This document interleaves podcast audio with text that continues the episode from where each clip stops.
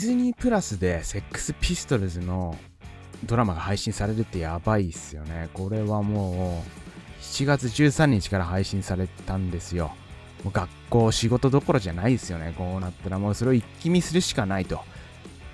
これもよだれもんですよ。めちゃくちゃ見たいっていう状況でもう見終わりました。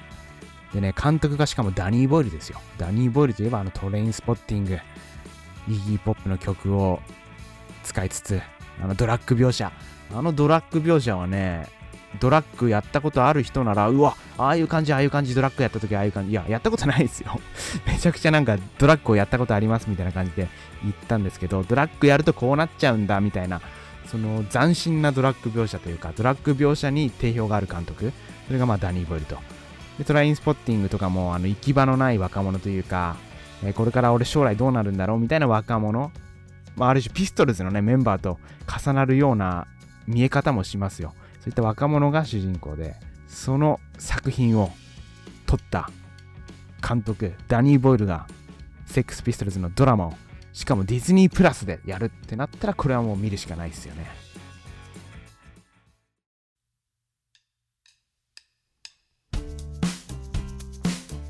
ということで、このセックスピストルズディズニープラスで配信されているものを見たんですよ。ディズニープラスってことは、やっぱひよった表現になるんじゃないかなと。まあ、ドラッグ描写であったり、まあ、セックス描写であったりっていうのがね、しっかりありました。いい感じでありました。ひよってなかったです。全然ひよってなかった。ディズニープラスをどうしちゃったんだっていうぐらいですよ。だってあんなミッキーとか ね、ああいうピクサー系の作作品が配信されている中でこのピストルズが来たってことはね、それこそこのピストルズが世の中を席巻していったような感じで、よくぞこの企画をディズニープラスで通したなっていうような、きっとね、なんかそういうパンク精神を持った人が、このディズニープラスの配信の会社にいるんじゃないですか？で、なんとなくうまいことをこう通して、で、ミッキーとか、えー、ピクサー系のこうアニメ見てる連中に見てみろと、これが現実だっていうのをね、突きつけたかのような、そんな、内容でした。これは、スティーブ・ジョーンズっていうピストルズのギタリストですね。その自伝、ロンリー・ボーイ ア・セックス・ピストル・ストーリーっていうものを元にして作られた作品なので、えー、スティーブ・ジョーンズがどうやってピストルズを作っていったかというか、ピストルズに関わるようになったっていうのがいいのかな。とにかく自分からこうピストルズを作ろうってやったっていうよりかは、この70年代にビビアン・ウエストっていうあのファッションブランドあるじゃないですか。そのビビアン・ウエストの彼氏、マルコム・マクラーレンっていうこのまあ2人の人物が、まあ、京都で、えー、服屋をやっていたと、まあ、セックスっていう服屋をやっていて、そこにこうたむろしていた連中の1人がスティーブ・ジョーンズと。でスティーブ・ジョーンズはまあ音楽を俺はやりたいんだと。俺はバンドを組んでマネージャーを探してるよとか言ってる中、このマルコム・マクラーレンが、お前面白いなと。スティーブ・ジョーンズっていうのもね、基本盗みしかやってないような人物で、ドラマのね、冒頭でも、えー、描かれるんですけど、デビッド・ボーイのステージから音楽機材を盗んだりとか、そういったこのね、盗んだ機材を盗んだ機材でこう自分たちの音楽を作るっていうか、えー、それがね、またパンクっぽいな、じゃあパンクっぽいんですけど、そんなような、もうならず者ですよね。不良な若者を、えー、集めて作ったのがピストルズと。で、マルコム・マクラーレンがマネージャーとして、ピストルズというかね、パンク界を作り上げていった、でっち上げていったって言った方がいいかもしれないんですけど、このね、マルコム・マクラーレンあってこそのピストルズなんだなっていうのがわかるような内容でした。で、えー、さっき言ったように、まあ、寄せ集めバンドなんですよね、ピストルズって。ギターのスティーブ・ジョーンズとポール・クックっていうのは幼馴染なんですけど、それ以外は本当寄せ集められたというか、ベースのグレン・マトロック、ピストルズといえばシドビシャズなんですけど、シドビシャズは2代目なんですよね。その前にグレン・マトロックっていうベーシストがいて、これは、えー、技術もめちゃくちゃあって、ピストルズの大半の曲はこのグレン・マトロックが作ったと言われています。で、ボーカルのジョニー・ロットンっていうのも、えー、途中加入というか、ボーカルがいないからっていうことで、そのセックスっていうお店にたむろしていた連中の一人の中からジョニー・ロットンをまあオーディションで、えー、決めたと。で、歌い方とかも変だし、でもクソ生意気なんですよね、このジョニー・ロットン。でね、とにかくピストルズのメンバー仲が悪い。スティーブ・ジョーンズとポール・クックは幼馴染なんで、えー、まあ、2人はこう、なんとなくこう、仲いいんですよ。それ以外のジョニー・ロットンとベースのグレン・マトロックっていうのがめちゃくちゃ仲悪いし、ジョニー・ロットンは基本メンバーの、えー、誰とも仲良くならずとにかく悪態をついてるんですよ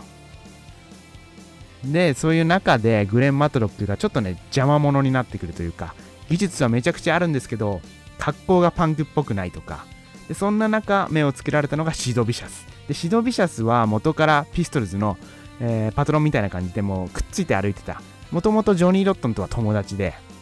そういうこともあってジョニー・ロットンもこう自分の仲間をバンドに入れて、えー、ちょっとね優位に立ちたいっていうのもあったっぽくてでシド・ビシャスが入ると。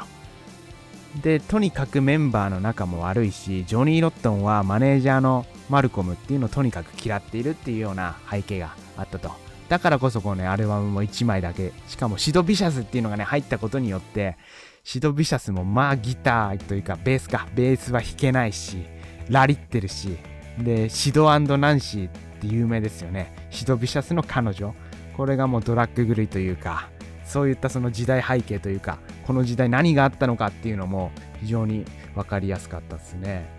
だからどうやってピストルズが生まれてどうやって崩壊していったかっていうのがこの作品を見ると一目瞭然というか、えー、このねマルコムっていうのは本当くせ者ですね。このマルコムがいたからこそこんなだって不良連中ですよ。音楽でなんとか戦略的にやっていこうというか音楽で暴れてやるぜっていうような連中をうまいことこう世論を操作しながら、えー、盛り上げていったっていうのがこのマルコムの手腕。で、ね、このマルコムっていうのはもともとアメリカでニューヨークドールズそれこそニューヨークパンクっていうのが勃興していた時代その中にいた人なんですよ。例えばベルベット・アンダーグラウンドとかイギー・ポップとかも、ね、その流れの中の、えー、バンドなのかなとは思うんですけどでそういった中でニューヨークドールズっていうパンクニューヨークパンクの時代に来たバンド。そこにこう一時期携わっていたことがあってそこでできなかったことをイギリスに戻ってイギリスでやろうとしていたと。でその時にスティーブ・ジョーンズだとかそういう連中を見つけてピストルズっていうバンドを作りマルコムがそのパンクって何なのかっていうことを世に問いながらそしてその精神をジョニー・ロットンとかと共有しながらって言ってもジョニー・ロットンとマルコムはめちゃくちゃ仲悪いんですけどね。だからマルコムがある種パンクっていう精神を思想がもあるんですよ。パンクっていうその反社会的というか既存のものをぶっ壊してやるっていうそもそもパンクってハードロックだとか、まあ、とはプログレだとかめちゃくちゃうまい技術っていう方向に行っちゃったロックそういったものをもう誰でも弾いていいんだぜっていうようなある種インディーなものにこう戻していったっていうのがパンクのそのマルコムの思想って言った方がいいかもしれないんですけどそういったもう誰でもジャーンって音楽聴けばえー、もう気持ちいいぜって、まあ、全てぶっ壊してやろうぜっていうようなそのね鬱屈としたものを音楽で打ち破るっていうその思想がパンクロックの思想じゃないかななんて思うんですけどそういったものをマルコムのその思想をピストルズっていうものでどんどんどんどん打ち出していったっていうのがそのマルコムの戦略というかマルコムの頭の良さですよね。だからピストルズを利用しただからそういう意味だとジョニー・ロットも利用された。っていうようなことでどんどん仲が悪くなっていくと。で、そのパンクを体現したようなシドビシャスっていうのがベースとして入ってきたことで、もうね、シドビシャスっていうのもね、凶暴って意味ですから、シド凶暴。ハムスターか。ハムスターに、自分の飼っていたハムスターに指を噛まれて、こいつ凶暴だねっていうことをジョニー・ロットンが言って、あその名前いいじゃん。シド凶暴。シド凶暴ってすごい名前ですよね。でね、シド・ビシャスのドキュメンタリーっていうのがあって、それ見たりすると、めちゃめちゃ気弱な青年だったと。でもね、そのシド・ビシャスって名付けられたり、あとピストルズに入っちゃったことによったりとか、まあ、あとナンシーっていうね、シドナンシーって有名じゃないですか。シドナンシーっていう映画もありますよね。あれもめちゃくちゃいいんですけど、もうドラッグ狂いの、その、女の子なんです。でもその子もね、ちょっと寂しい過去があるんじゃないかっていうようなことを思わせつつ、そのナンシーによってどんどんどんどんドラッグに狂いそして破滅的な方向に行きっていうのがシド・ビシャスでそのアメリカツアーに行ってる時のことも描かれたりとかその中でねパンクっていうものを背負っていったシド・ビシャスが最終的には死にそしてパンクも終わっていくっていうような一連の流れっていうのがこのドラマを通じて見ると、えー、分かるような内容になっているんじゃないかなと思います。で、いろいろ調べてみると、女性のシンガー誰だっけな？女性のシンガー、スティーブ・ジョーンズと付き合ってますよみたいな雰囲気で出てくる女性のシンガー。プリテンダーズのメンバーですよね。プリテンダーズのメンバーのクリスチン・ハインドもこの時代も一緒にまあピストルズとか関わりはあるんですけどスティーブ・ジョーンズと別に恋人の関係ではなかっただとかちょっと史実にこう忠実じゃないところも、まあ、ドラマなんでね面白くするためにそういう設定にしたんじゃないかなって思われる部分もあるんですけどこの時代の雰囲気匂いっていうのが、えー、分かるような作品になってるんでうわこの時代いいなって思うのかもしくはこの時代じゃなくてよかったな。でもやっぱこの時代いいっすよね。やっぱスマホです。このね悪はスマホですよ。スマホを壊しましょうと。スマホがあることによって多分もうパンクとか生まれないと思うんですよね。スマホってもう各々が好きなものをこう見れるじゃないですか。だからムーブメントっていうのが起こりづらいですしうんそれぞれの何かで満足しちゃうんででこの時代って別にもうテレビしかないですよね。テレビあとラジオか。であと音楽。っていうところからピストルズって何なの？やばい連中が出てきた。でピストルズがテレビに出るシーンがあるんですよ。これもね YouTube で探すとあるんですけど本物の映像が。その時のこの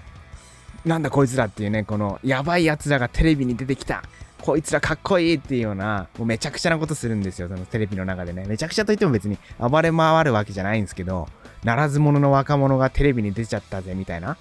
出しちゃいけない人物がテレビに出ちゃったみたいな。そんなようなね、やばい雰囲気。今だったら絶対ね、出ることはできないんでしょうけど、そういったやばさであったりとか、今だったらね、だって YouTube の中で暴れてるだけですから、そう、公のものでこう、やばい連中が出てくるっていうのがね、一番かっこいいんで、そのかっこよさっていうのはね、今じゃもう絶対無理なんだろうなとか思って見たり、うん、この時代のピストルズの近くにいたかったなーなんて、でもシドビシャスには近づきたくないですね。すぐ殴ってきそうだし。うん、そういうようなことをいろいろ思うような、えー、作品でした。ぜひディズニープラスで見れるので、ディズニーがひよってないぜと、ディズニーもひよってないパンクの心を持った人もいるんだぜっていうのがね、わかる、ディズニープラスの作品だと思うんで、ぜひ、この夏、パンク精神を持ちたい人は見て暴れ回ってください。